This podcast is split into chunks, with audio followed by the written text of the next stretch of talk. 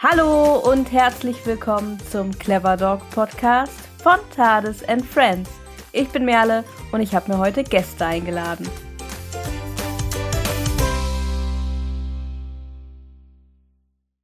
Über 10 Millionen Hunde leben in deutschen Haushalten. Eine Frage haben all diese Hundehalter und Hundehalterinnen gemein. Soll ich meinen Hund kastrieren lassen? Die Kastration beim Hund ist ein Thema, das jeden Hundemenschen angeht. Sprechen wir also drüber. Und genau das tun wir hier im Clever Dog Podcast mit einer ganzen Reihe zum Thema Kastration. Und dies ist nun bereits die vierte Folge zum Thema Kastration, in der wir uns mit dem Zeitpunkt der Kastration auseinandersetzen und ganz speziell mit dem Thema Frühkastration. Wenn du die ersten beiden Folgen zum Thema Kastration noch nicht gehört hast, dann empfehle ich dir, diese auf jeden Fall nochmal am besten im Vorhinein zu dieser Folge noch einmal zu hören.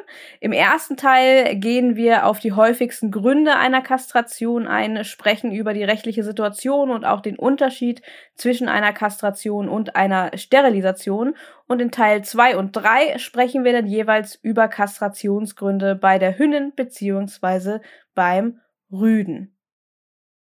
Zu jeder Podcast-Folge rund um das Thema Kastration gibt es außerdem parallel einen Artikel auf unserem Blog auf tadesandfriends.de. Hier kannst du alle wichtigen Infos zum Thema noch einmal nachlesen. Einen Link zum passenden Artikel findest du wie immer in der Beschreibung beziehungsweise in den Show Notes dieser Podcast-Folge.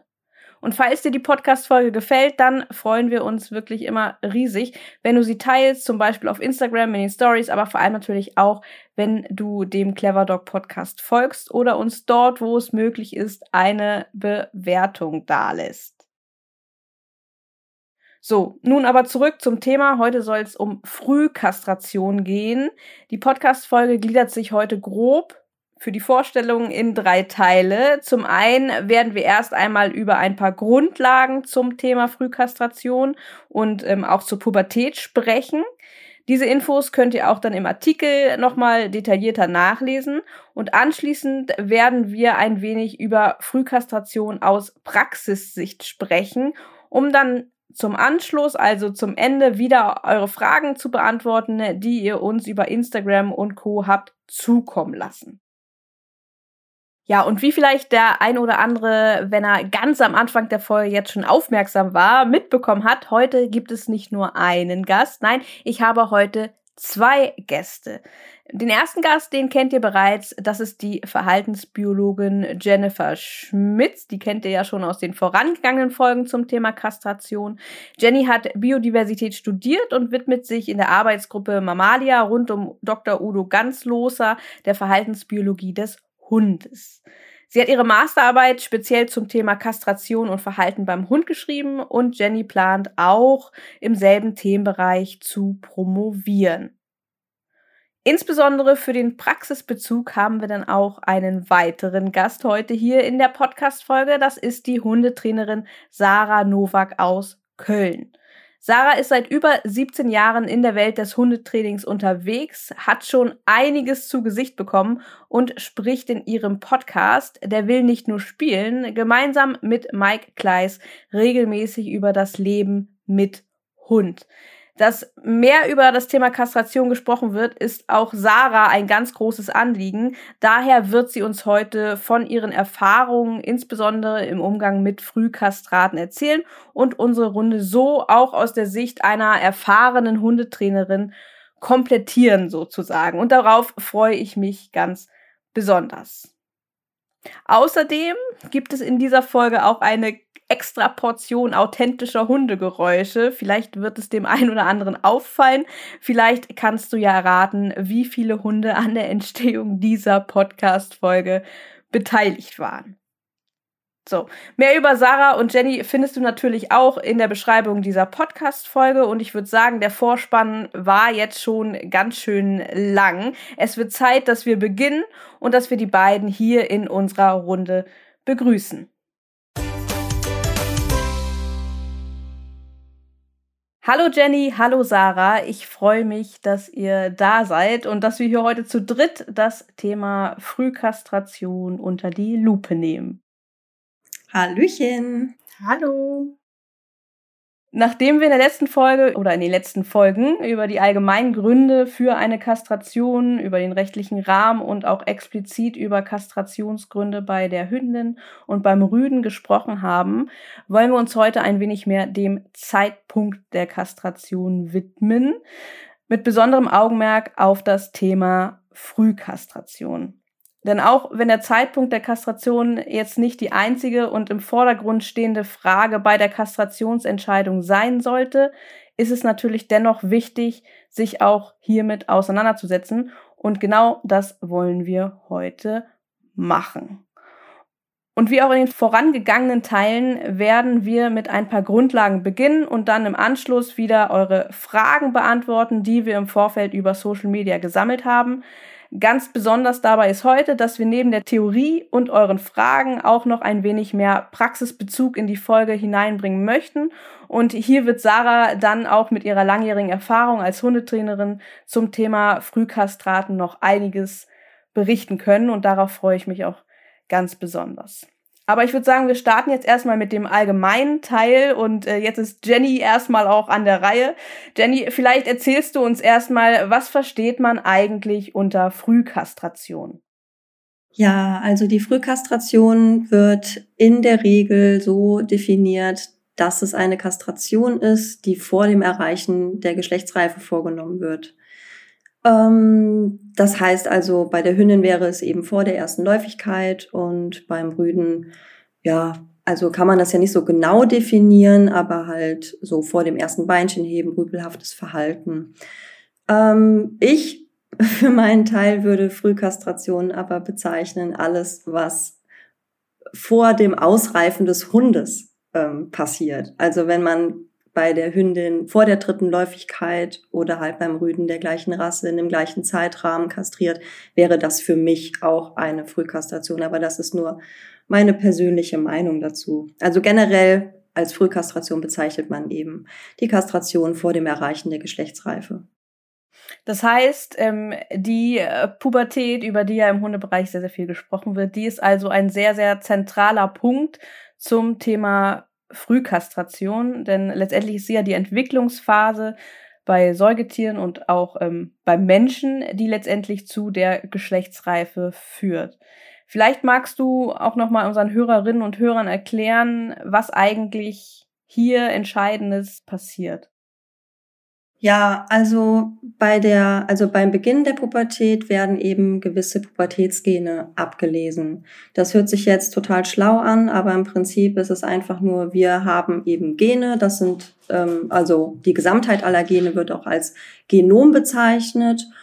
Und ähm, wir haben von Anbeginn unser Erbmaterial, also das Genom, was alles, alle Informationen in uns gespeichert hat dann werden halt zu einem bestimmten Zeitpunkt eben gewisse Gene abgelesen, die dann bioaktiv werden. Das sind dann die Proteine.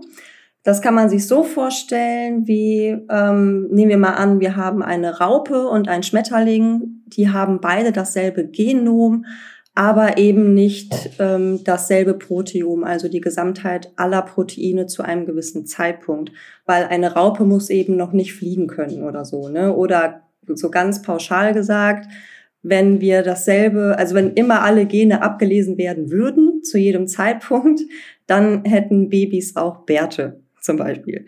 Ne? Das heißt, wir haben halt einen gewissen, ähm, ein gewisses Anschalten von gewissen Genen, die halt dann die Pubertät einleiten. Das ist also eine genetische Regelung. Und dabei haben wir halt eben auch den Anstieg der Sexualhormone beziehungsweise eben die vorgeschalteten Hormone, das GNRH, das Gonadotropin-Releasing-Hormon, was sich im Gehirn befindet. Und das bewirkt dann wiederum ganz, ganz viele andere Sachen, also Sexualhormone.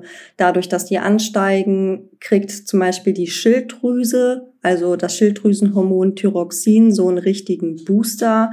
Dann haben wir noch diverse Wachstumshormone, Wachstumsfaktoren, Nervenwachstumsfaktoren. Also generell ist bei der Pubertät eine ganze Menge los im Körper des Säugetieres. Also nicht nur des Hundes, sondern auch generell des Säugetieres. Was vielleicht zum Thema Pubertät auch noch wichtig zu sagen ist, also zu diesem Zeitraum, wo unglaublich viel los ist, ähm, dass wenn die Pubertät abgeschlossen ist, dass das noch nicht damit gleichzusetzen ist, dass ähm, der Körper und auch der Geist bereits vollständig entwickelt ist das kann vielleicht jeder, der schon mal einen Welpen großgezogen hat, auch äh, ganz gut äh, nachvollziehen oder einen Hund großgezogen hat, auch ganz gut nachvollziehen. Und ich glaube, was zu dem Punkt auch wichtig zu erwähnen ist, dass die Pubertät, das Ende und der Anfang auch nicht immer eindeutig zu erkennen sind. Nee, das ist ein fließender Übergang. Also wir haben hier einen fließenden Übergang von der Pubertät in die sogenannte Adoleszenz.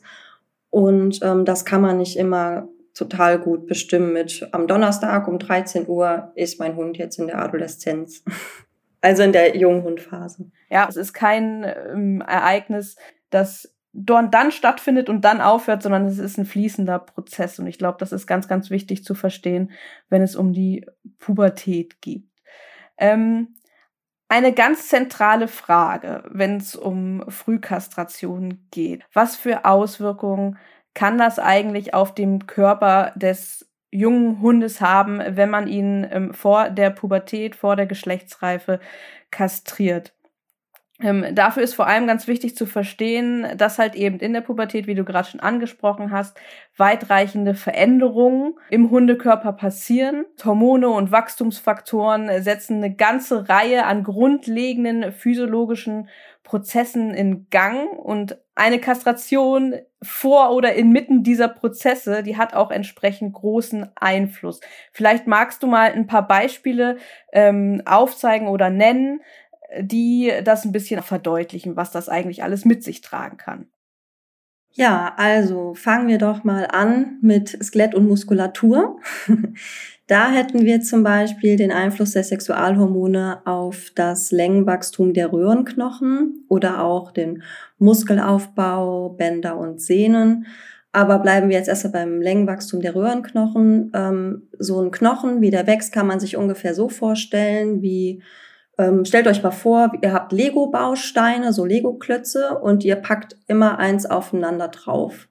So, und dann gibt es halt einen bestimmten Zeitpunkt, dann ist der ähm, Röhrenknochen eben fertig. Das heißt, stellt euch da jetzt mal vor, ihr packt da einen Klotz drauf, der oben keine Andockstelle mehr hat, sondern der ist ähm, ganz glatt oben, sodass nichts mehr aufdocken kann. Und das ist die sogenannte Wachstumsfuge, die ähm, geschlossen wird.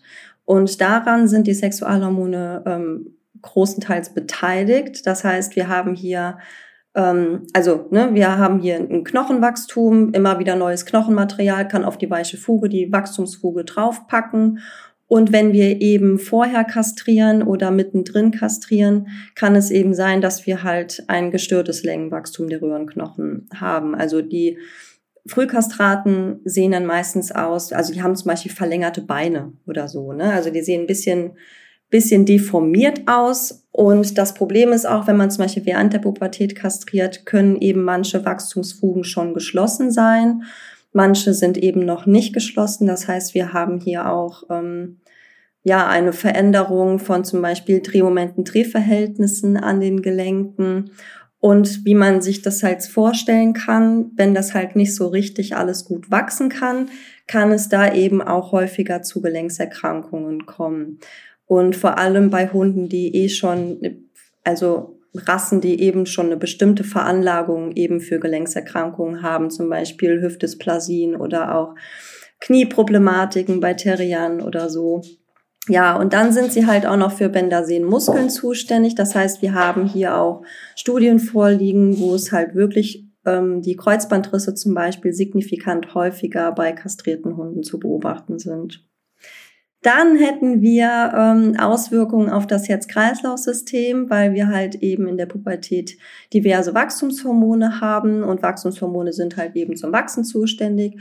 Was halt in der Pubertät auch wächst, ist unser Herz und auch das des Hundes. Das heißt, können wir hier, ähm, also kastrieren wir hier und der, die Sexualhormone fallen weg, ähm, dann haben wir da auch ein einschneidendes Erlebnis bei den Hunden, denn es gibt zum Beispiel Hunde, die sind eh schon sehr groß, wie zum Beispiel Doggen, die schon dafür prädisponiert sind, eben Herzschwächen und Kreislaufprobleme zu bekommen, weil sie eben zu groß sind für ihr eigentlich normal großes Herz.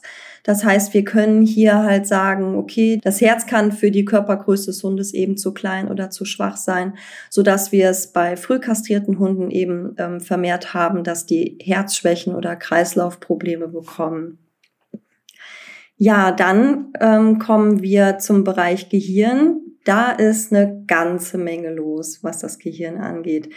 Ähm, ich sage jetzt mal hier ein paar Beispiele. Wir haben während der Pubertät eine Entwicklung von der sogenannten Myelinschicht. Die Myelinschicht kann man sich so vorstellen wie ein Stromkabel, was eben isoliert wird. Und Stromkabel müssen eben isoliert werden, damit die wenn die nebeneinander liegen, sich in ihrer Funktion nicht stören können. Und so ist es auch bei den Nervenzellen, die eben eine Ummantelung haben, die sogenannte Myelinschicht. Und die wächst eben in der Pubertät.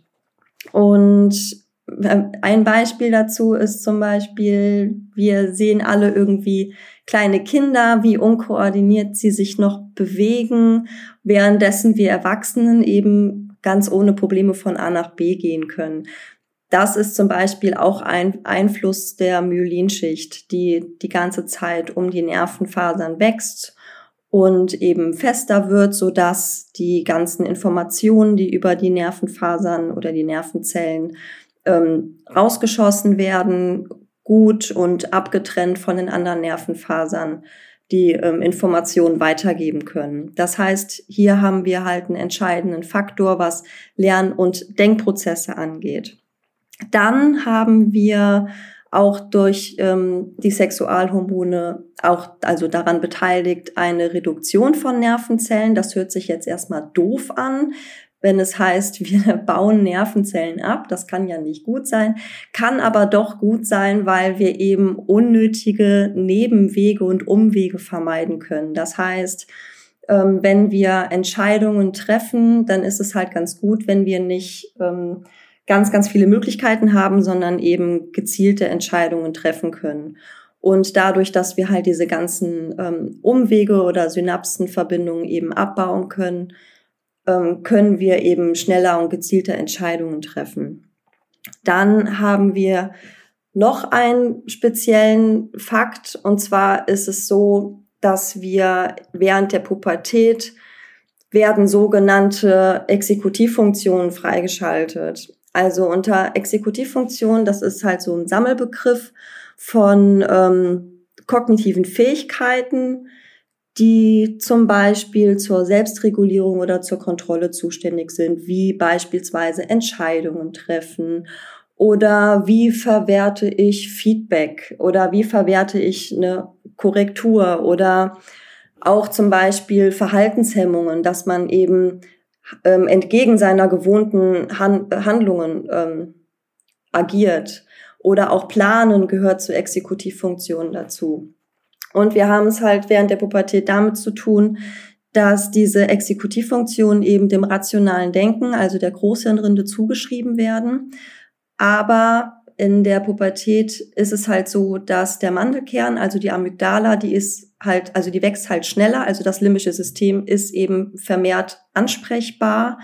Und die Großhirnrinde, also das rationale Denken, ähm, ja, das kommt in der Entwicklung so ein bisschen hinterher, so dass wir halt in der Pubertät das Problem haben, dass wir bei gleicher Anzahl an Botenstoffen dann doch eher ähm, emotionaler reagieren, als ähm, rationale Entscheidungen zu treffen.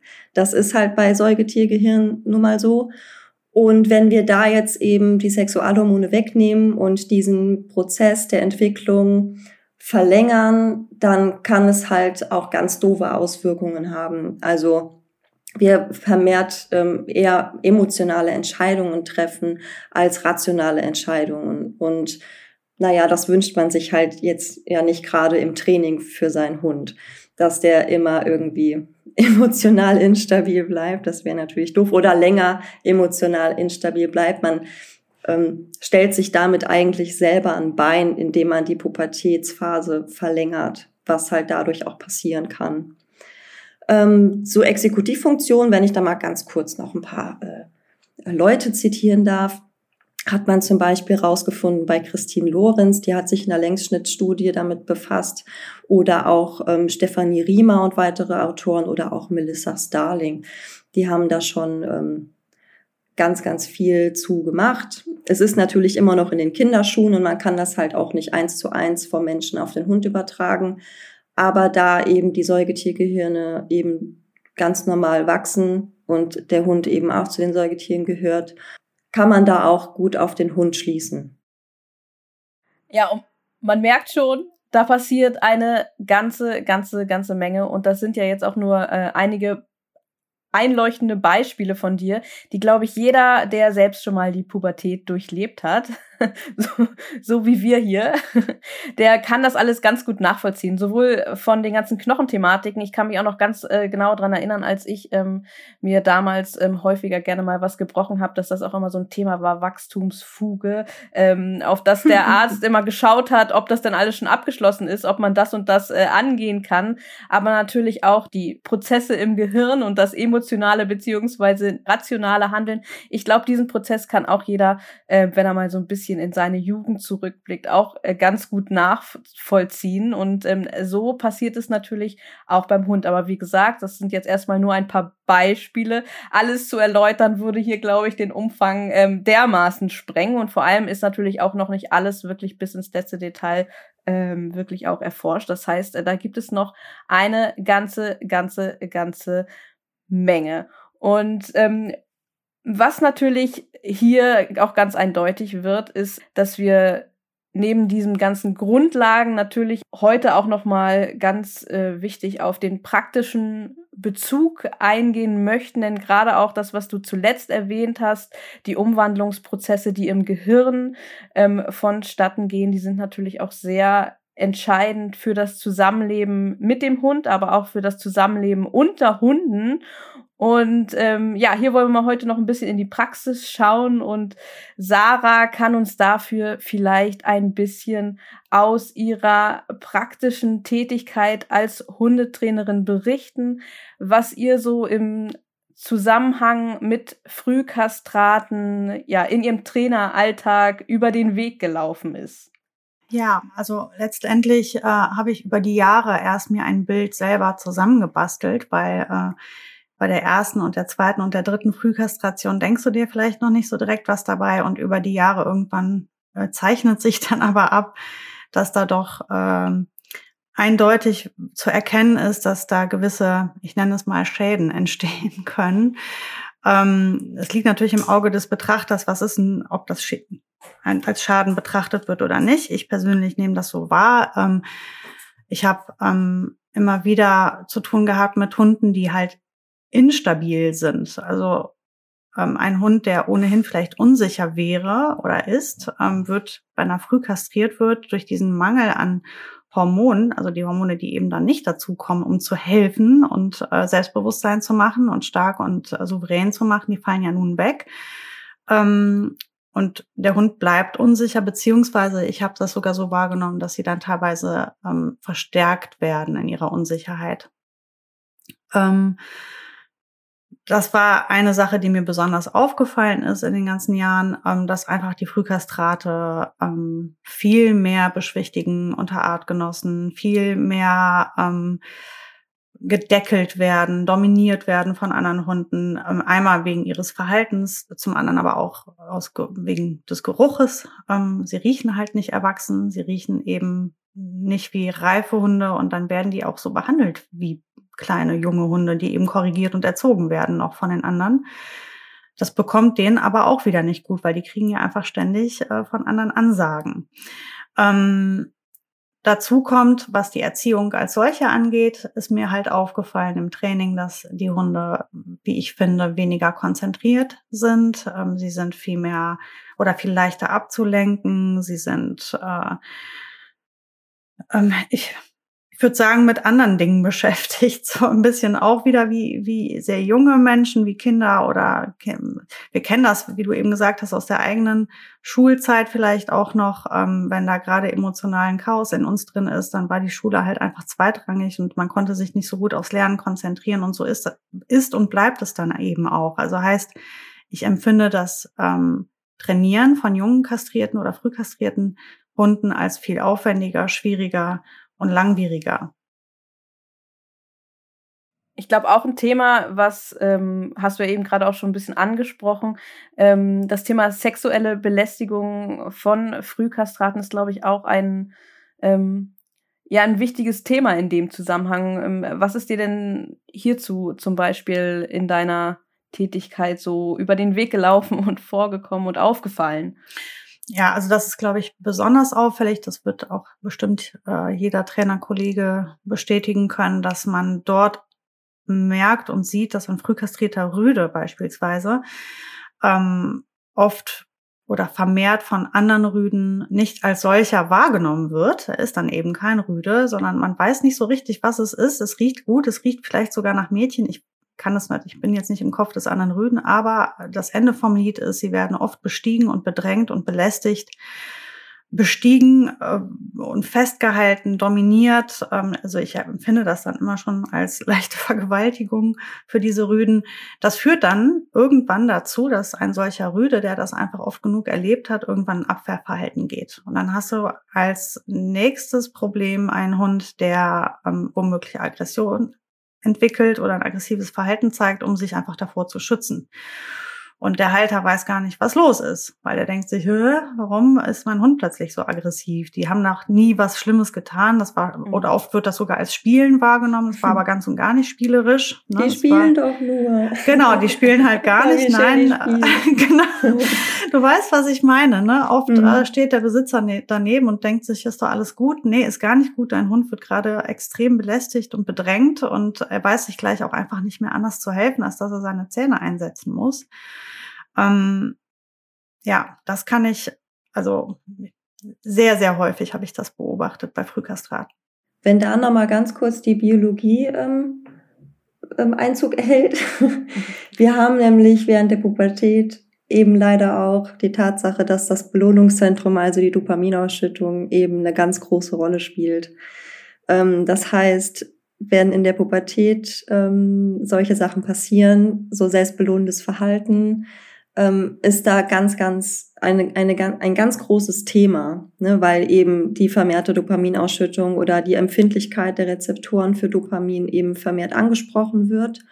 Und wenn wir genau in der Phase eben zum Beispiel ne, dann lernen, also Hunde lernen dann plötzlich, ach so, ich kann auch Aggression zeigen, das ist ja super. Und wenn man halt Aggression zeigt und das hat der Erfolg, dann hat das eben auch einen selbstbelohnenden Effekt. Und dann ist das halt so eines der Hauptgründe, weshalb Aggressionsverhalten oder Laienpöbeleien vermehrt in der Pubertät beginnen. Okay, vielen Dank erstmal für den Einblick sowohl in die Theorie, Jenny, als auch äh, in die Praxis, äh, Sarah. Ich möchte jetzt gern das natürlich noch ein bisschen ausführen und wir haben einige Fragen gesammelt im Vorhinein, die ich äh, euch jetzt gerne stellen würde oder die wir zusammen ähm, ein bisschen beantworten und erläutern werden. Seid ihr dafür bereit? Bereit. Bereit. okay, die erste Frage. Kommt ein Hund, der vor der Pubertät kastriert wird, gar nicht in die Pubertät? Doch. also der kommt schon in die Pubertät. Ähm, es ist halt nur verzögert, wobei man halt auch sagen muss, dass ganz, ganz viele Faktoren die Pubertät verzögern können. Also ähm, das ist ja eine genetische Sache, so die Pubertät, ne, mit den Pubertätsgenen, die da angeschaltet werden. Und es können halt auch andere äußere Faktoren diese verzögern oder auch ähm, verfrüht eintreten lassen, zum Beispiel Stress. Und dazu zählt jetzt nicht unbedingt ähm, keine Ahnung, mein Hund hat Angst vor Kehrmaschinen oder sowas, sondern halt auch Umweltstress, also auch Straßenhunde, die dauerhaften Umweltstress ausgesetzt sind, wie wir haben dauerhaft schlechtes Wetter, es ist Winter oder sowas. Also ne, das kann halt zum Beispiel auch die Pubertät verzögern, ähm, dass sie halt verzögert eintritt oder auch, ähm, wenn sie halt verfrüht eintritt, kann es zum Beispiel auch daran liegen, dass man zu energiereich gefüttert hat. Ja, also mhm Ernährung ist da auch ein Stichwort. Also es gibt halt viele Faktoren, die die, die Pubertät beeinflussen. Aber die Sexualhormone sind eben auch solche Faktoren. Und wenn die halt fehlen, dann kann zum Beispiel eine Pubertät auch länger dauern. Mhm. Und letztendlich kommt es ja auch nachher darauf an, wann diese oder wie groß der Abstand zwischen Eintreten der Pubertät, wie gesagt, das ist ein, kein jetzt geht's los, sondern es ist ein langsam fortschreitender Prozess, äh, wann und in welchem Alter und wie, wie früh das letztendlich stattgefunden hat, wie viel ähm, da letztendlich noch in Gang gesetzt wird oder eben auch nicht in Gang gesetzt wird von den ganzen Umwandlungsprozessen, über die wir hier gesprochen haben. Die nächste Frage ist, ähm, ist es eine gute Idee, ein Kastrationschip in der Phase der Pubertät zu setzen oder davor anstelle einer Kastration? Sarah, sag du doch erstmal was. also ich äh, bin grundsätzlich erstmal immer offen für den Chip, wenn er die Alternative zur Kastration ist, weil ich ja immer ähm, ehrlicherweise versuche, ähm, die Kastration so weit wie möglich wegzuschieben oder zu vermeiden. Von daher, wenn es, ähm, bevor ein Hund kastriert wird, würde ich immer dafür plädieren, den Chip zu setzen, ähm, um einfach mal zu sehen, was so passieren kann. Und da wären wir auch schon bei dem Punkt meiner Erfahrung. Ähm, ich finde das ganz schwierig, da konkret was zu, zu sagen, weil ich äh, habe ganz viele verschiedene ähm, Verläufe erlebt mit dem Chip.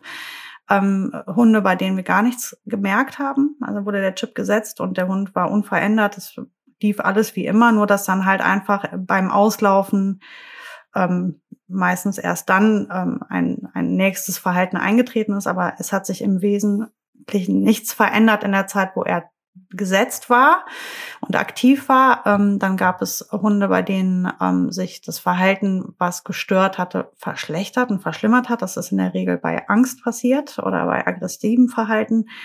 Ähm, da haben die Halter gehofft, dass wenn man ähm, den Chip setzt, sich das verbessert. Das hat sich oftmals nicht verbessert, sondern verschlimmert was mir natürlich entgegenkam, weil das dann gegen die Kastration gesprochen hat, genau wie ich es auch vermutet hätte.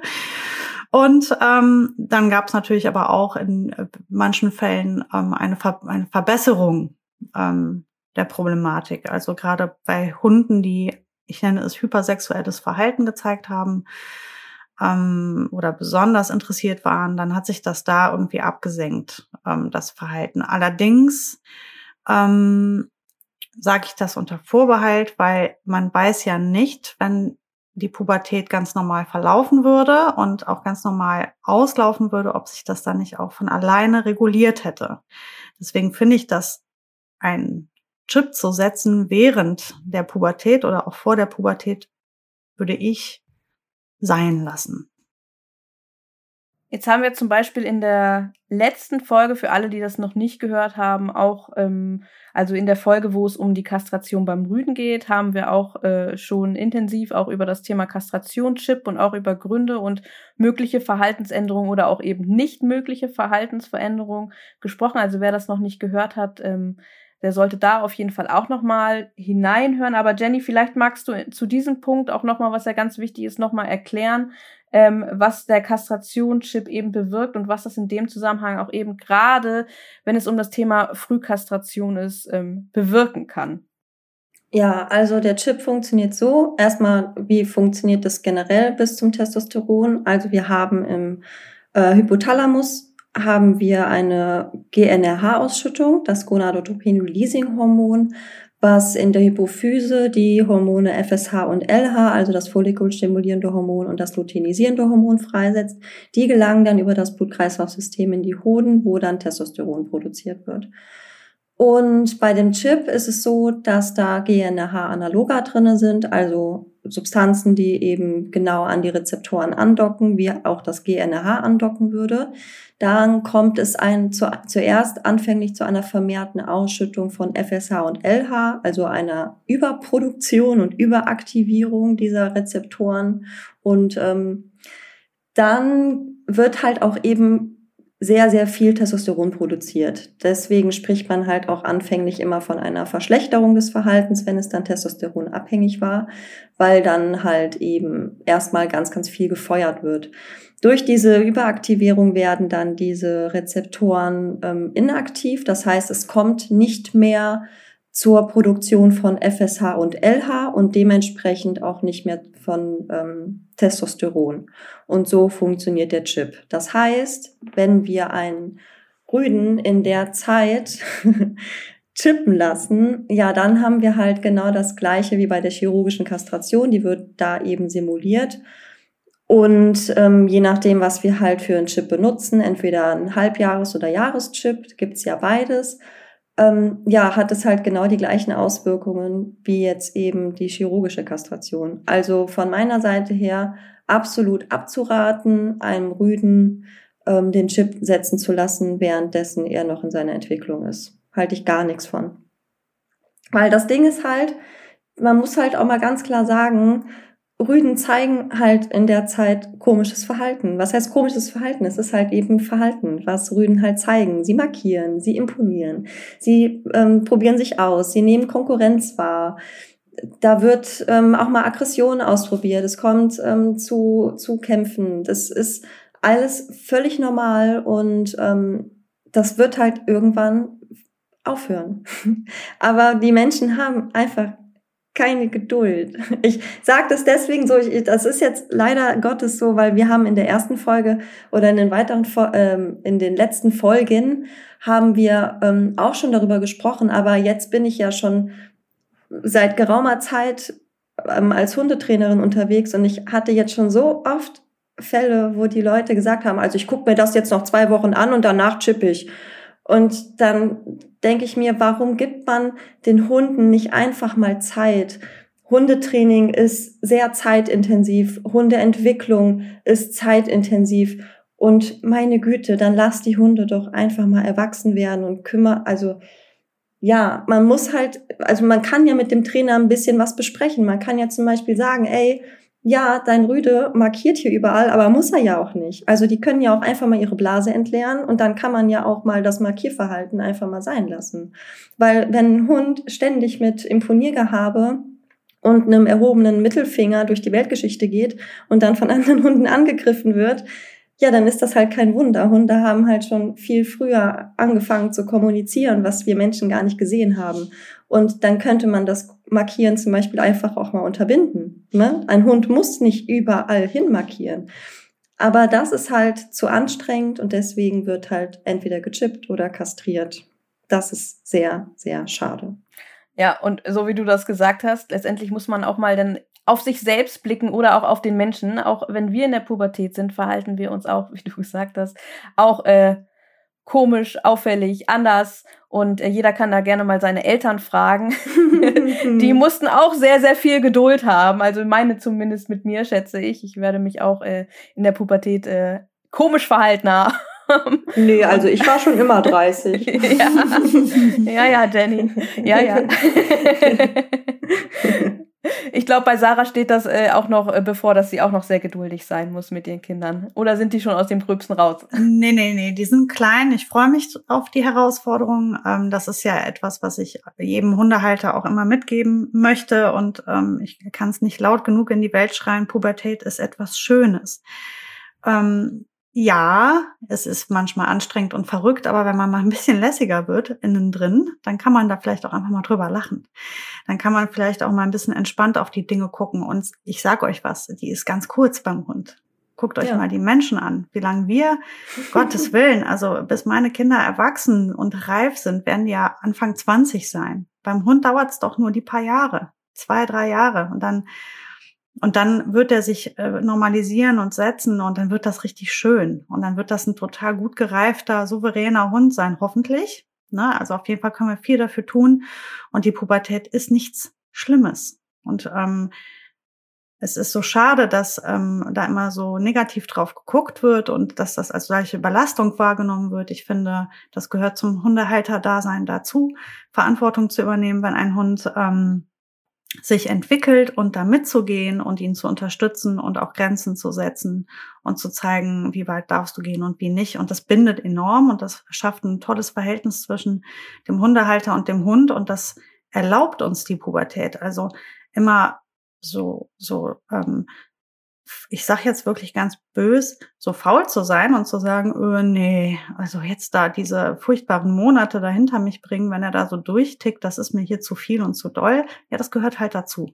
Wenn du es nicht willst, dann ähm, adoptier halt einfach einen Althund. Dann hast du das Problem ja nicht. So wie ich. und wie ich oft bisher auch, ja. Und ich habe ja gerade so ein Pupertier hier zu Hause. Ich habe gerade äh, eine Pflegehündin da ähm, aus Rumänien. Und ja, zum Beispiel gestern Abend, als ich da vom letzten Spaziergang nach Hause gekommen bin, da ist die halt durch die komplette Wohnung geflitzt. Sie hat gebellt, sie ist über, über die Couch gerannt, hat sich aus dem Wäschekorb, hat die sich eine Socke geklaut ja, ich habe halt trotzdem im Büro gesessen und habe halt ähm, einfach meinen Kram weitergemacht und habe das halt, ja, war halt dumm von mir. Ich hätte die Socke halt nicht liegen lassen sollen, aber ich habe dem Ganzen keine Aufmerksamkeit geschenkt und ich weiß nicht, es waren nicht mal fünf Minuten später, dann lag die halt komplett tot in der Ecke. Ne? Also das ist halt auch mal ein bisschen geduldiger sein, einfach. Und das nicht alles auf die Sexualhormone zu schieben, weil ein Hund kommt so oder so in die Pubertät. Wir verlangsamen es damit eigentlich nur noch. Ja, und auch nicht immer das zu bewerten. Also diese Bewertung, dass ja. das was Schlechtes ist, die Bewertung, ja. dass ähm, das mit dem Hund was nicht äh, in Ordnung ist, das stört mich ganz vehement. Und ähm, wie du ja auch weißt, Jenny, ich habe ja gerade die Mika dazu bekommen, auch eine junge Hündin aus Rumänien, unkastriert, schätzungsweise irgendwas zwischen acht und zehn Monate. Die ähm, hat vermutlich wegen des vorangegangenen Stresses da noch nicht viel äh, ausgelebt. Das macht ihr jetzt alles hier. Meine Kinder können euch ein Lied davon singen, wie viel zerstörtes Spielzeug schon äh, gegeben hat. Ja, aber die lernen gerade ihr Zimmer wunderbar aufräumen. Das ist toll. Also hier war es noch nie so ordentlich.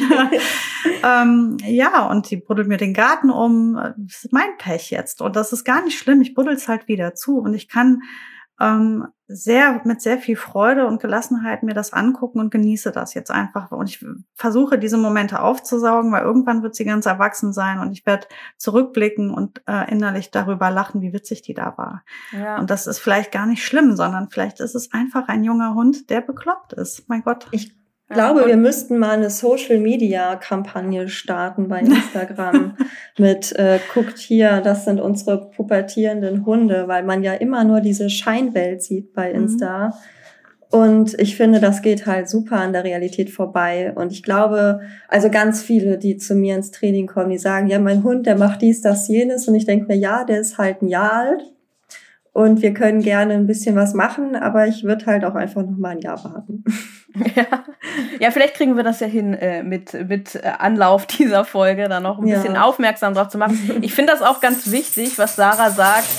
Ähm, eben diese negative Besetzung der Pubertät, die ist ja wirklich in der Hundewelt so, so präsent und das ist wirklich eigentlich überhaupt nicht schön anzusehen, denn letztendlich ist das ein natürlicher Prozess, vor allem auch so ein, so ein kluger, cleverer mhm. ähm, Prozess, der uns letztlich oder nicht nur uns, sondern Säugetiere und Menschen. Ähm, es ermöglicht sich, ja, abzunabeln, eigenständig zu werden, ein unabhängiges Leben äh, körperlich und geistig führen zu können. Und ähm, ja, eigentlich ein gran ganz grandioser Prozess, der eigentlich nicht so viel mit Negativität zu tun hat. Und ähm, das finde ich ganz wichtig, so wie du gesagt hast, das Schöne daran auch mal in den Vordergrund zu heben. Ja, Absolut. Und auch einfach zu genießen, dass man hier sich beweisen kann, auch als äh, Halter, also als Partner für den Hund. Ähm, das ist, man hat, bekommt auch eine Chance, enger zusammenzuwachsen in der Pubertät, wenn man da gemeinsam durchgeht. Ja. Und ich finde auch manchmal nicht nur, dass das so negativ besetzt wird, sondern manchmal auch als ähm, als kleine Ausrede benutzt wird für ähm, nicht vielleicht nicht nur als kleine Ausrede benutzt wird, wenn äh, so erziehungstechnische Dinge gerade mal nicht so gut funktionieren und man dann selbst sagt, ja, ah, mein Hund ist immer noch in der Pubertät. da, kommt, da, kommt die zweite Pubertät und, und, und all sowas.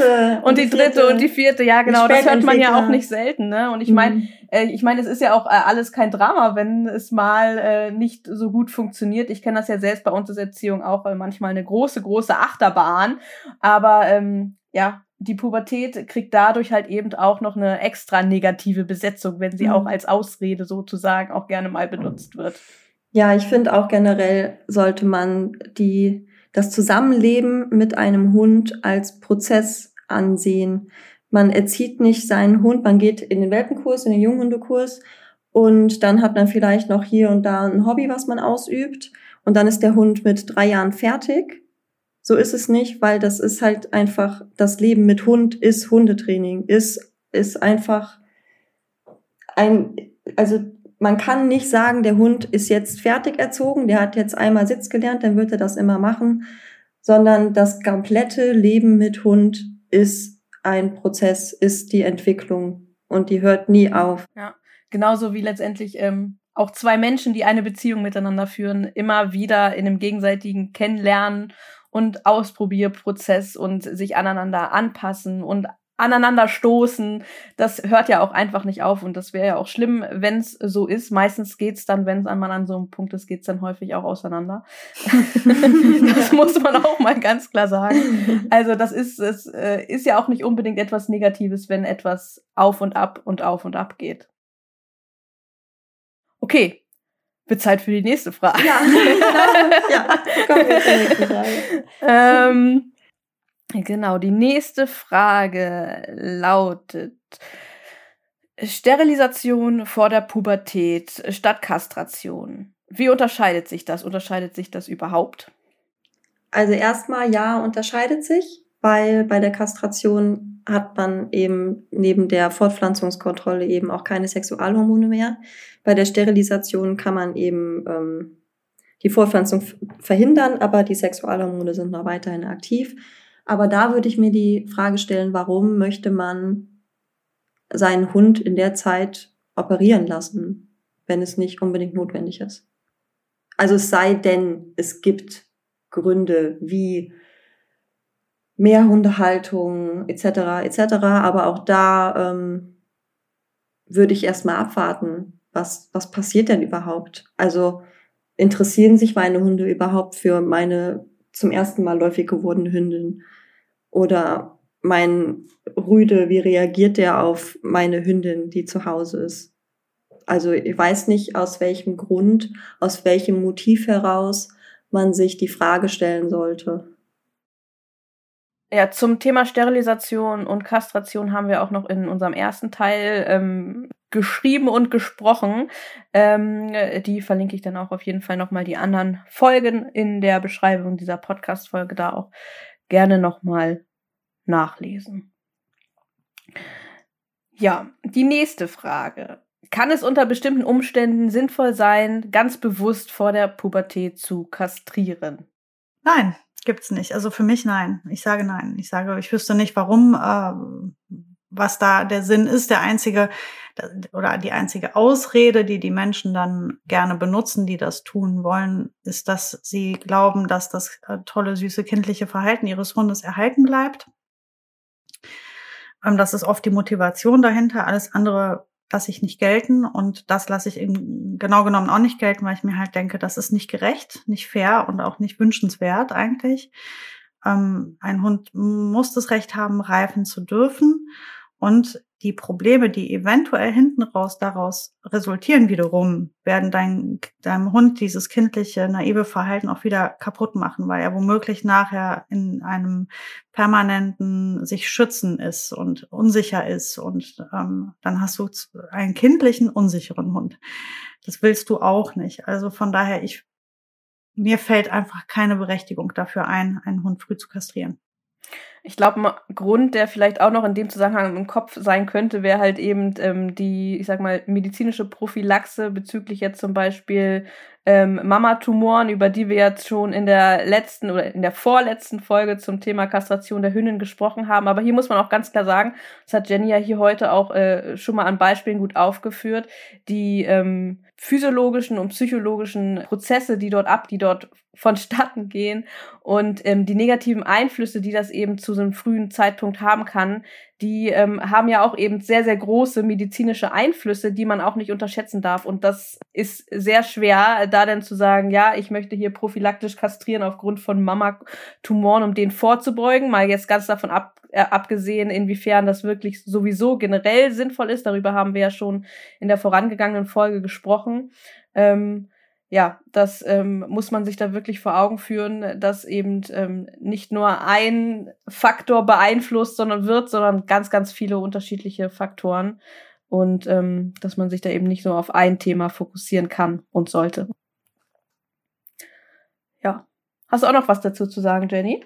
Ich sag nein. Mir fällt kein logischer Grund ein, einen Hund einfach vor der Geschlechtsreife kastrieren zu lassen. Das ist also völlig absurd. Ab welchem Alter eine Kastration in Betracht ziehen? Ab wann sollte man frühestens kastrieren? Das ist die nächste Frage und die ist ja auch ja ganz passend. Wir ja am Anfang der Folge quasi gesagt, wie ich die Frühkastration definiere. das heißt, ähm, also wenn kastrieren, dann bitte warten, bis die bei der Hündin die dritte Läufigkeit abgeschlossen ist und beim Rüden der gleichen Rasse eben genau der gleiche Zeitraum, also so ungefähr mit drei, vier Jahren. Aber wenn notwendig. Ja. Und als nächstes äh, auch noch eine Frage ergänzend dazu, Thema Hodenhochstand beim Rüden. Ähm, gilt da dasselbe? Ähm, nicht ganz. Aber also wenn wir halt einen einseitigen Hodenhochstand haben, dann könnte man halt einfach den anderen lassen und den auch sterilisieren lassen. Das heißt, den einen entnehmen und den anderen lassen und sterilisieren, weil eben Hodenhochstand eine vererbbare Erkrankung ist. Und um dem vorzubeugen, sollte man ihn auf jeden Fall sterilisieren lassen. Und bei beidseitigen Hodenhochstand auf jeden Fall mal mit dem Arzt sprechen. Ich habe zum Beispiel neulich mit meiner, ähm, also mit der Züchterin von Exi nochmal telefoniert. Das machen wir ab und zu. Wir stehen da im engen Kontakt und sie hat mir halt von einem ähm, Rüden erzählt, der eben auch Hodenhochstand hat, der jetzt eben aus der Zucht auch rausgenommen wird. Und ähm, sie meinte auch, ja, der Tierarzt hat auch gesagt, dass man den vielleicht ein Jahr oder zwei mal entnehmen sollte. Man muss halt mal einen Blick drauf haben. Also auch einen hohen Hochstand ist nicht unbedingt immer ein Kastrationsgrund. Klar sollte man ihn irgendwann entnehmen lassen, ähm, weil eben das Gewebe auch entarten kann, ne, wegen Temperaturunterschieden etc. etc. Hat ja einen Grund, warum die Hoden außerhalb des Körpers gelagert sind. Ähm, da ist es eben kühler. Und das heißt, wenn man das halt mal beobachtet, muss es halt auch nicht unbedingt sofort direkt passieren, aber das ähm, muss man dem jeweiligen Tierarzt, der Tierärztin überlassen, diese Entscheidung. Mhm. Und das ist ganz interessant, wo du von deiner oder der Züchterin von Exi sprichst. Ähm, es ist natürlich aus äh, Sicht eines verantwortungsvollen Züchters, ähm, wenn es um erblich bedingte Erkrankungen geht, versucht man vorher die Menschen, äh, zu denen die Hunde kommen, sehr sorgfältig auszusuchen, aber man weiß halt äh, leider oder man kann sich natürlich nicht zu 100 Prozent drauf verlassen, was dort mit den Tieren gemacht wird und da hier in Deutschland äh, jeder züchten, vermehren, äh, Welpen produzieren kann, wie er lustig ist, ist natürlich immer die Frage, ähm, ob da halt entsprechend eine Fortpflanzungskontrolle entsprechend auch sinnvoll ist. Die steht natürlich klar im Raum ähm, um zu verhindern, dass sich entsprechende Erkrankungen weiter ähm, verbreiten. Genau. genau. Da noch mal kurz, also meine Züchterin spricht auch immer von einem Zuchtziel. Und Zucht bedeutet ja dann in dem Sinne nicht, dass man von Anfang an die perfekten Tiere drin hat. Genau. Aber wenn man halt eben hohen Hochstand dabei hat, dann wird der eben aus der Zucht genommen mit dem wird halt nicht weitergezüchtet. Stand halt im Raum, ob ich den übernehme, weil der halt jetzt auch eine Aggressionsproblematik entwickelt hat. Wenn ich mal kurz sagen sollte, das ist ein Neffe von Exi. ja, also ne, Arbeitslinie haben wir hier wieder ganz, ganz klar ähm, hervortretend. Was halt bei den Hütehunden einfach immer der Fall ist. Wenn die eben so krass gezüchtet sind, kommen halt bei solchen Nervenbündeln auch immer mal so Nervosität, ähm, Aggression, Angst, Hyperaktivität ist da halt auch eine, spielt eine große Rolle. Sowas wird halt auch entnommen. Hallo Cleo.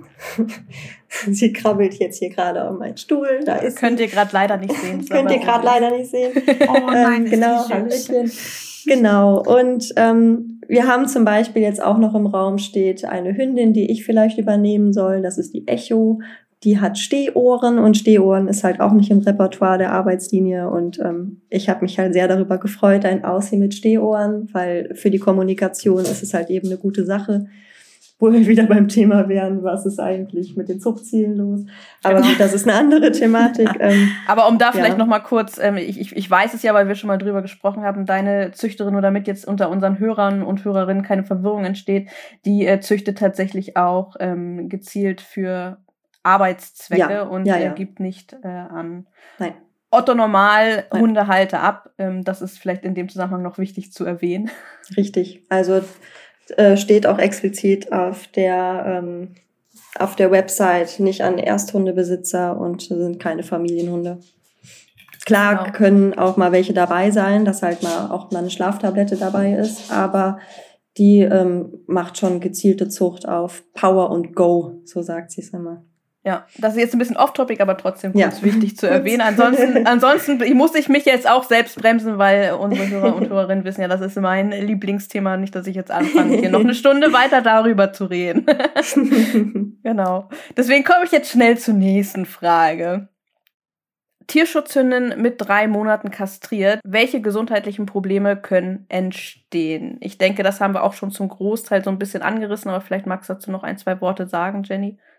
Ja, eigentlich all das, was wir halt schon gesagt haben. Ne? Also ich würde zum Beispiel, je nachdem, ich weiß jetzt nicht, wie groß die Hündin ist, aber wenn es halt ein eher großgewachsener Hund ist, würde ich mit dem jetzt, ähm, würde ich mir da halt jetzt erstmal Gedanken machen oder halt beobachten, was so halt Gelenkproblematiken angeht, ähm, Hüfte mal checken lassen, ich hatte jetzt zum Beispiel auch eine kastrierte Straßenhündin im Training, wo ich mir gedacht habe, hm, die Hüfte sieht aber komisch aus und ja, die Hüfte ist auch komisch, sagt der Tierarzt.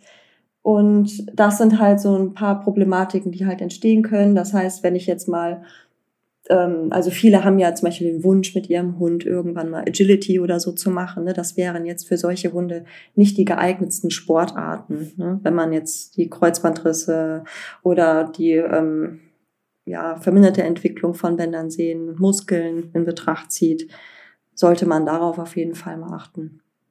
Und halt alles, was man sonst eben noch am Anfang gesagt hat.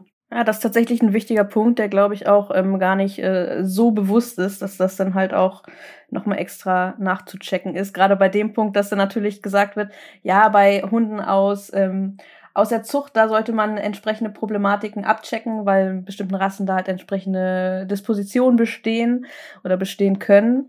Und ähm, beim Tierschutz ist das eben noch nicht so unbedingt selbstverständlich, dass man da entsprechende Erkrankungen auch wie selbstverständlich abcheckt, aber das gehört natürlich auch da dazu. Und gerade wenn die Tiere sehr früh kastriert wurden, sollte man da noch ein Auge mehr drauf werfen.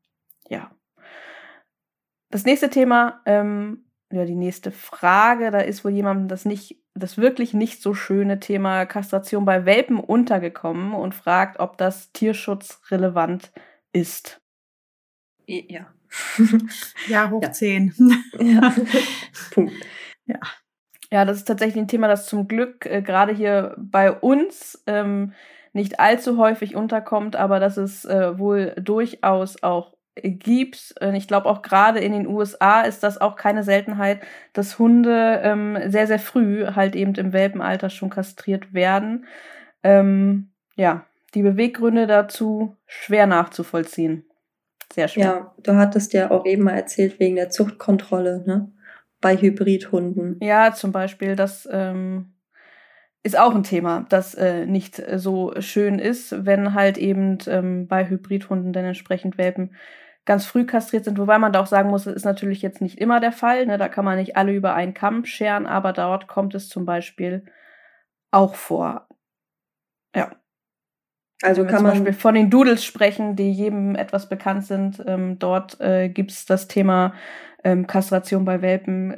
Ist mir dort schon das ein oder andere Mal untergekommen und ähm, ja, nicht gut. Kann man ja mal ähm, so als Fazit sagen, Welpen kastrieren, nix gut. zusammengefasst. So zusammengefasst, äh, nix, gut nix. zusammengefasst, Jay. Und Tierschutzgesetz ist ja auch immer so eine Sache, ne? Also ich sage ja auch immer, ja, ist ja eigentlich äh, verboten, aber ja, weil die Auslegung ist halt so eine Sache, wie legt man was aus? Und ähm, es werden ja von Rechtsanwälten viele Kommentare geschrieben, die das beurteilen sollen, die ganzen, ähm, die ganzen Geschichten, die da äh, zusammengefasst werden. Und mal ganz ehrlich, ich glaube, es gibt kein Gesetz in Deutschland, was weniger missachtet wird als das Tierschutzgesetz. Also ich hatte zum Beispiel mal eine Kundin, die meinte, ja, mein Nachbar, der schlägt seinen Hund, ich habe den schon so oft angezeigt, aber es ist nie was passiert. So, da geht's ja auch schon los. Ne? Geht's, also dann Kastration ist ja quasi nur so ein, so ein Nebensatz, aber man kann halt einfach echt, also ich bin da sehr enttäuscht.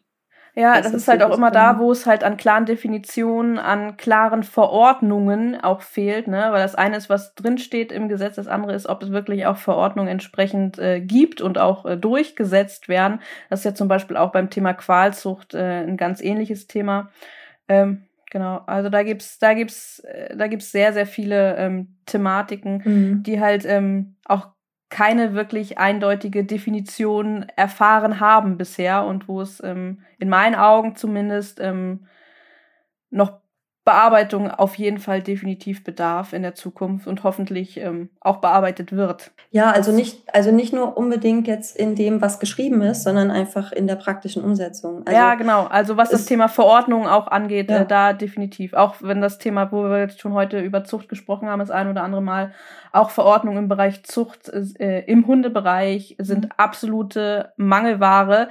Und ähm, das ist nicht schön und auch hier muss es definitiv Veränderungen in der Zukunft geben. Das sehe ich zumindest so. Wo man aber sagen muss, wo das Tierschutzgesetz auf jeden Fall greift, sind Versuchstiere. Das weiß ich aus eigener Erfahrung. Ich musste damals, als ich meinen Versuch angemeldet habe mit den Spürhunden, ähm, musste ich ganz, ganz viele Behördengänge machen und ganz, ganz viel begründen und ganz, ganz viel Studien vorlegen, ähm, damit es halt eben nicht als Tierversuch eingestuft wird, sondern als Verhaltensstudie. Ähm, oder auch, wenn es halt um, also jetzt, wenn ich an mein Studium denke, die Mäuse, Ratten etc., also was für Scheine man da alles braucht, Berechtigung, um überhaupt einen Tierversuch anmelden zu dürfen, wie die Verordnungen sind, die Meldesachen, die Dokumentation, die Berechtigung etc. etc. Also da wird schon richtig doll drauf geguckt. Und ich meine, ich wollte ja nur einen Versuch machen und im Prinzip ja nur Hunde an Kot schnüffeln lassen. Aber was das für ein Aufwand war, ey, boah, das war richtig. Also ich habe ja, wie gesagt, ein Jahr lang diesen Versuch geplant und dann ist es natürlich an Corona leider gescheitert. Aber also da wird schon richtig doll drauf geguckt. Aber ansonsten ist das Tierschutzgesetz, ich glaube, es muss einfach da sein, weil wir Deutschland sind, damit es einfach vollständig wird. Aber ansonsten hat es keine Berechtigung. Ich finde, da ist auch irgendwie sind ja zwei Seiten äh, einmal ist das natürlich der Hundehalter, der jetzt irgendwie erstmal überlegt, darf ich das? Ich finde, ähm, die Frage muss man einmal stellen, darf ich das laut Gesetz, darf ich das moralisch? Ist eine ganz wichtige Frage. Und dann ist ja da auch ein Tierarzt, der das Tier kastriert. Und da muss ich jetzt auch noch mal sagen, erwarte ich auch mehr. Ja. Also ich ähm, muss sagen, ein Tierarzt, der macht den Beruf ja auch nicht nur, äh, weil es ein Beruf ist, sondern du bist ja einen langen Weg gegangen bis zu dem Punkt, an dem du ein Tier kastrierst. Und da erwarte ich schon von einem Tierarzt, dass er da gut hinterfragt und achtet, äh, was er da macht. Und einen Welpen kastrieren zu lassen, das muss ja noch nicht mal vor, vor dem Gesetz verboten sein. Das sollte ja einfach der reine Menschenverstand müsste einem da schon irgendwie ähm, zu verstehen oder äh, appellieren an einen und sagen, nee, nee, nee, das kannst du ja nicht machen. Ich meine, das kann man, finde ich, auch unabhängig vom Tierschutzgesetz, muss jeder wissen, dass es falsch ist, ein Baby zu kastrieren. Und ähm, bitte denkt an eure eigenen Kinder oder an euch selber, als ihr kleine Kinder wart und überlegt, was mit euch passiert wäre, wenn ihr das hättet ähm, erlebt. Und das ist halt so der Moment, wo man, finde ich, auch irgendwie gar nicht mehr aufs Gesetz gucken muss, sondern da müsste der Verstand schon einschalten. Und auch beim Tierarzt.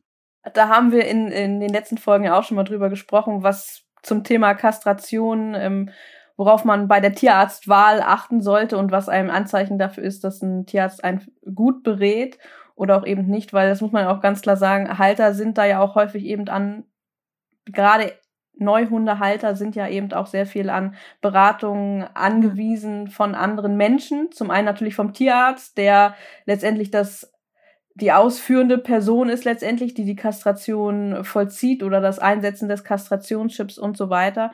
Aber auch ähm, Beratung zum Beispiel durch Hundetrainer. Auch hier sind Hundehalter, die keine Ahnung davon haben, auf die Beratungsqualität ähm, der Person halt entsprechend angewiesen. Und auch hier gilt natürlich genau dasselbe, was du gerade gesagt hast, Sarah. Das sehe ich auch genauso. Da vielleicht noch ganz kurz meine Tierärztin. Ich habe mit ihr halt auch natürlich über das Thema Kastration gesprochen, was ich mit jedem Tierarzt, jeder Tierärztin mache, wenn ich da zum ersten Mal hingehe. Und da ich ja umgezogen bin, brauchte ich ja eine neue hier und Exi wurde ja neulich erst operiert. Daher musste ich halt sie mal erstmal abchecken. und dann habe ich halt mit ihr über das Thema Kastration gesprochen und sie meinte auch, O-Ton, ähm, einen Welpen zu kastrieren gilt selbst unter Tierärztinnen als Kunstfehler. Das ist doch mal eine gute Aussage. Ja. Das beantwortet auch noch die Frage von eben auch noch, ähm, sehr, sehr gut. Ach nee, die Frage, bei der wir noch sind. Ich komme ja schon ein bisschen durcheinander. Ja, so, eine Frage habe ich noch zum Schluss. Ähm, wurden wir nach unserem Statement zur Kastration bei anderen Haustierarten gefragt und ob man das auf den Hund übertragen kann. Also auf den Hund übertragen glaube ich nicht, weil Hunde ähm, in ihrer Entwicklung mit dem Menschen und der Domestikationsgeschichte einzigartig sind. Ähm, und weil ich mich nur mit Hunden auskenne und der Kastration, kann ich zu anderen Tierarten gar nichts sagen. Ich wurde bei Instagram auch mal gefragt, Jenny, du kennst dich mit Kastration aus, ich habe hier ein Meerschweinchen und ich so, halt, halt, halt, stopp. Keine Ahnung. Ich weiß wirklich überhaupt nichts über irgendwelche anderen Tierarten. Kann ich gar nichts zu sagen. Ja, ein, ein Ganz entscheidender Punkt ist natürlich auch, dass die Haltungsbedingungen auch einfach der Tiere, ich glaube, so ein ganz bisschen hatten wir das auch schon in unser ersten Teil angerissen, ähm, dass die Haltungsbedingungen der Tiere halt auch sehr, sehr unterschiedlich sind. Wenn man jetzt zum Beispiel Pferd, Schwein, Rind äh, oder auch Katze miteinander nicht vergleicht, sondern wenn man sich die einzeln mal anguckt, ähm, wie die eigentlich leben und dass eine Kastration dort auch eben gerade was dieses Fortpflanzungsthema angeht, eine ähm, ganz andere Rolle spielt. Aber auch hier gilt dann natürlich, man muss sich die Situation anschauen und man muss dann individuell entsprechende Entscheidungen treffen. Natürlich kann das hier bei anderen Tierarten ähm, ja mehr in die eine Richtung gehen äh, für viele Tiere, ähm, so dass dort halt eben ähm, regelmäßiger eine Entscheidung zum Beispiel mehr als beim Hund zur Kastration eben fällt oder zur Sterilisation. Ähm, aber es ist sehr, sehr schwer, das halt eben ähm, pauschal auf alle Tierarten zu übertragen. Das kann man auch einfach nicht einfach, weil dort auch wieder ganz andere Faktoren hinzukommen. Also ich zum Beispiel bin keine Katzenhalterin. Ich weiß nicht, wer von euch auch noch was mit Katzen zu tun hat. Das wird ja auch Sarah. häufig. Sarah, der Katze. Ich, nee, ich habe keine Katze. Ich hatte mal eine Katze. So, äh, ich habe keine mehr. Ich, oder ich hatte Katzen und ich habe ähm, vor allem mich viel mit Katzen auseinandergesetzt. Und ähm, ich habe ähm, dazu insofern nur eine Meinung und äh, kein, also ich bin nicht die geeignete Person, da ein Urteil zu fällen. Ähm, aber ich würde bei einer Katze immer abwägen, bedeutet das für sie Freiheitsentzug oder nicht. Also heißt, ähm, wenn es für die Katze bedeutet, eine reine Stubenkatze zu werden, nur weil ich sie nicht kastriere oder sterilisiere, ähm, dann würde ich mich wahrscheinlich dafür entscheiden. Weil ähm, und eine Katze rauslassen, die halt nicht sterilisiert ist, oder kastriert ist, bedeutet ja unkontrollierte Fortpflanzung. Das würde ich auch nicht unterstützen wollen, weil dafür sind einfach zu viele Tiere im Tierheim. Ähm, deswegen sehe ich das da anders. Und beim Hund habe ich halt einfach das Argument, gilt bei mir nicht, weil ein Hund ja nicht unkontrolliert sich mal eben vermehren kann äh, in meinem Zuhause. Ähm, da habe ich ja irgendwie schon das Einfluss drauf oder also mir ist es noch nie passiert und bei mir waren die, die Hündin intakt. Sind, also irgendwie habe ich das geschafft. Ich denke, das kann jeder andere auch. Äh, und deswegen ähm, lasse ich das da nicht gelten. Bei Katzen sieht es anders aus, weil die Freigänger einfach alleine unterwegs sind und da ist das ja wie vorprogrammiert. Und deswegen sehe ich das da einfach anders. Und ich glaube, die Freiheit des Tieres und ähm, ein lebenswertes Leben zu leben steht dann darüber. Also ist aber eine ganz persönliche Meinung. Ja, das äh, sehe ich ich für mich auch sehr ähnlich und ich denke, es ist immer wichtig bei solchen Entscheidungen, dass man wirklich die Gründe wirklich abwägt und wirklich guckt, sind meine Bedenken, meine Befürchtungen begründet, sind äh, ähm, das, was ich mir davon erhoffe, tritt das wirklich ein? Und ähm, das wirklich, wirklich sich auch ausführlich damit beschäftigt und nicht einfach sagt, okay, Grund, okay, mache ich jetzt, sondern dass man das eben sich damit auseinandersetzt und das für sich selbst auch vernünftig begründen kann. Und ich glaube, das wäre vielleicht das, was man quer durch alle Tierarten machen sollte, aber das ist ja auch wirklich sehr, sehr allgemein. Ansonsten sind eben die Faktoren da sehr, sehr individuell, so dass wir hier wirklich dazu jetzt keine, ähm, kein eines festes Statement zu jeder Tierart abliefern können, weil dazu müssten wir uns auch zu allen entsprechend gut auskennen. Ja, also, da sind wir auch schon langsam am Ende. Das war die letzte Frage. Ähm, vielleicht äh, noch mal kurz von jedem ein Wort zum Thema Frühkastration. Also, was mir ganz, ganz wichtig ist, eben zu betonen, dass man sich wirklich bewusst macht, was in der Pubertät passiert, dass man oder wenn man ähm, die Kastration schon einem so frühen Alter des Hundes vornimmt, dass man entsprechend natürliche Entwicklungsprozesse unterbricht oder verhindert und die dann entsprechend sehr starke ähm, Auswirkungen auf den Körper des Hundes haben können und dass sich halt eben das Ganze dann auch nachhaltig auf die physische und psychische Gegebenheiten des Hundes auswirken kann, also auf ihre Gesundheit zum Beispiel. Und das entsprechend auch für die Kastrationsentscheidung und den Zeitpunkt berücksichtigen sollte. Ja, das wäre so meins. Was habt ihr noch zum Ende zu sagen, was ihr noch loswerden wollt zum Thema Frühkastration? Hm, ich würde sagen, ähm, wir sind die Anwälte der Tiere, wir Menschen. Wir müssen in ihrem Sinne handeln und ähm, da, deshalb glaube ich einfach, dass ähm, wir kein Tier, keinen Hund früh kastrieren sollten und äh, dürfen, weil wir ja im Sinne des Tieres handeln möchten. Wir sollten uns diesen Angstgegner Pubertät mal irgendwie wegschaffen. Das ist alles gar nicht so schlimm. Es ist vielleicht sogar ganz schön. Und ähm, mit sehr viel mehr Lässigkeit auf die Hundeerziehung und das, ähm, den Hund drauf gucken. Ja, ich kann nur sagen, nutzt das Geld für die Kastration ähm, doch für einen guten Trainer, eine gute Trainerin und lasst euch doch da mal gerne beraten, weil viele haben halt eben, ähm, also die häufigste Frage, die ich so bekomme, ist, ist das noch normal? Und super oft sage ich dann, ja, ist es. Und oh, Clio, Batz, voll mit dem Kopf dagegen gelaufen. So viel zum Thema Myelinschicht und Koordination. Ne? ja, also man sollte halt mal ähm, Geld investieren in einen Fachmann, der einen gut beraten kann und ähm, der einen aber auch mal runterbringen kann, beruhigen kann und auch mal sagen kann, hey, lass doch mal alle fünf Grade sein. Ein Hund muss nicht ähm, 24-7 funktionieren. Es ist ein Lebewesen mit einer Persönlichkeit, mit einer eigenen Entwicklung, mit einer eigenen Reifung. Das sollten wir einfach mal respektieren und ähm, nicht versuchen, Dinge immer perfekt und perfekter zu machen, selbst optimieren.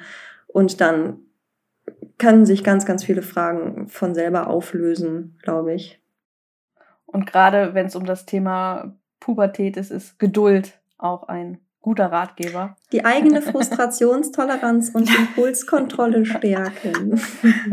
Das ist ein schönes Schlusswort. ja, jetzt haben wir fast eine Stunde zwanzig über das Thema Frühkastration gesprochen, aber ich denke, ähm, die Zeit hat es auch verdient, das Thema. Ich danke euch, äh, dass ihr da wart. Jenny, dass du wieder da warst und Sarah, dass du das erste Mal da warst. Das hat mich äh, sehr gefreut und ähm, ich denke, wir werden uns noch mal wieder hören. Das wäre schön. Vielen Dank, dass ich dabei sein durfte. Ja, sehr gerne. Danke, dass ihr mich wieder ertragen habt. Ah, Jenny, das ist kein Ertrag. Der alte Hut. Jenny, es ist immer schön, wenn du da bist.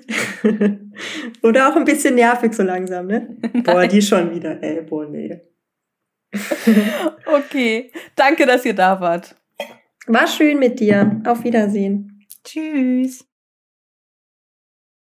Das war unser vierter Teil zum Thema Kastration. Und wenn dir die Folge gefallen hat oder wenn dir die Folgen, die wir bisher zum Thema Kastration hier veröffentlicht haben, gefallen haben, dann freuen wir uns wirklich sehr, wenn du uns hilfst, auf das Thema aufmerksam zu machen, zum Beispiel indem du diese Folge oder diese Folgen teilst.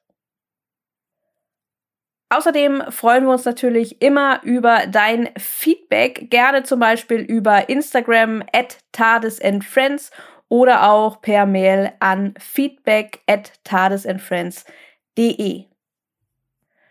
Wie bereits an der einen oder anderen Stelle erwähnt, kannst du die allgemeinen Infos rund um die Frühkastration und Pubertät auch noch einmal im Artikel zu dieser Folge nachlesen. Den Link sowie alle weiteren Infos zu unseren Gästen zum Beispiel, die gibt es in der Beschreibung dieser Folge. In der nächsten Woche wird es wieder einen neuen Clever Dog Talk geben, diesmal zum Thema Corona Hundeboom. Ein ganz aktuelles Thema, das von der Zucht über das Training bis hin zum Tierschutz alle Bereiche der Hundewelt betrifft und das wir in der nächsten Folge ausführlich in einer Viererrunde besprechen werden. Und natürlich freue ich mich, wenn auch du dann wieder mit dabei bist.